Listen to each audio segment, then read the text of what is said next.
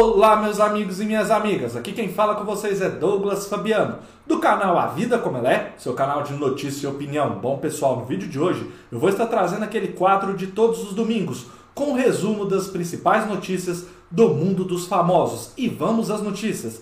Rico Melquiades sofre ameaça de morte Márcio Smelling vence Rafinha Bastos em processo.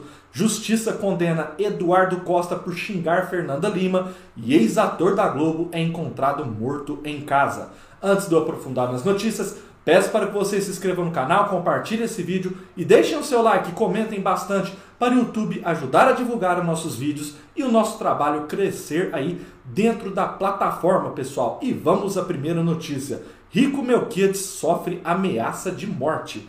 Campeão do reality A Fazenda 13, Rico Melquiades fez um tenso desabafo em suas redes sociais e revelou que tem recebido ameaças de morte desde que venceu o reality show da Record e engordou a conta bancária em um milhão e meio de reais.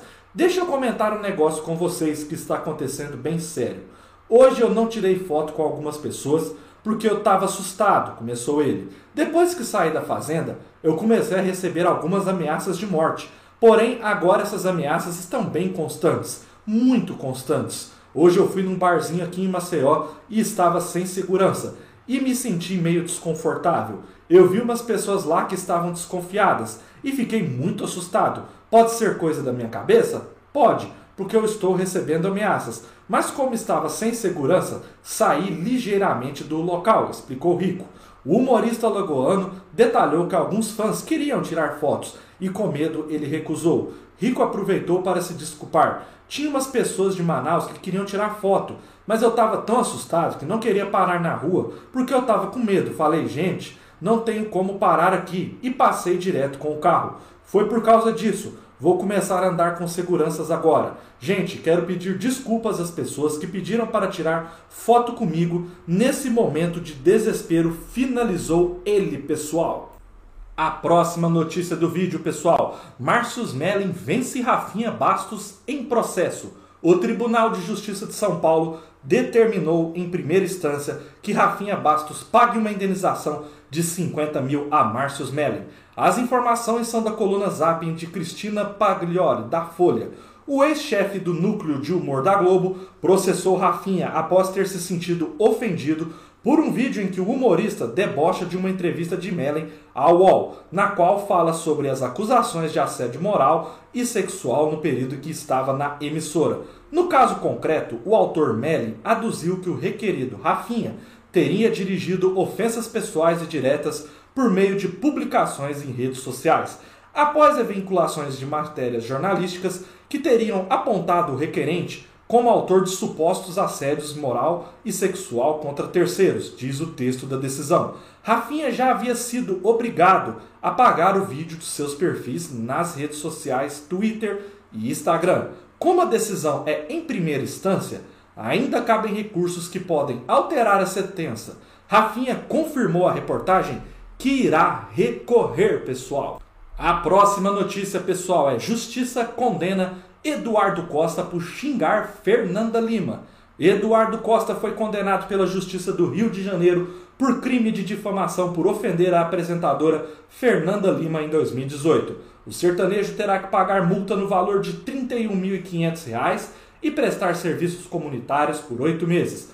Procurada, a assessoria do artista afirmou que ele não vai comentar por enquanto sobre o assunto.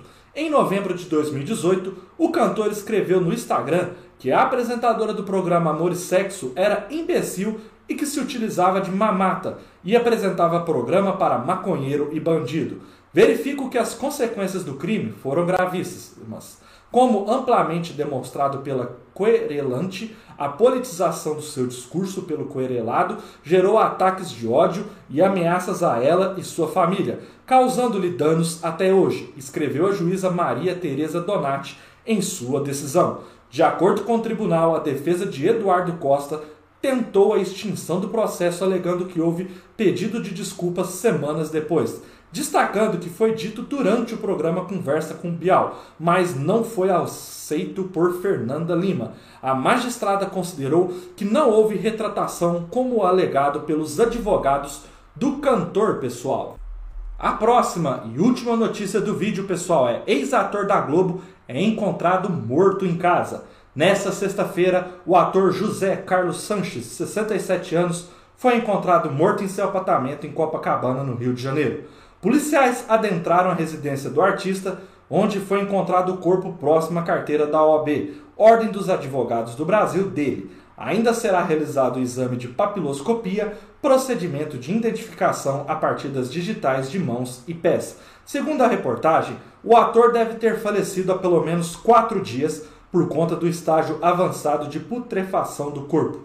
Nenhum parente do ator ainda foi encontrado para dar prosseguimento ao funeral do artista, correndo o risco de ser enterrado como indigente. A reportagem teve acesso ao número de telefone do famoso, mas não atendeu. Nas redes sociais, José vivia postando diariamente paisagens e mensagens positivas. Contudo, a última publicação foi há cinco dias. O universo vai dar um jeito de devolver tudo que você emite.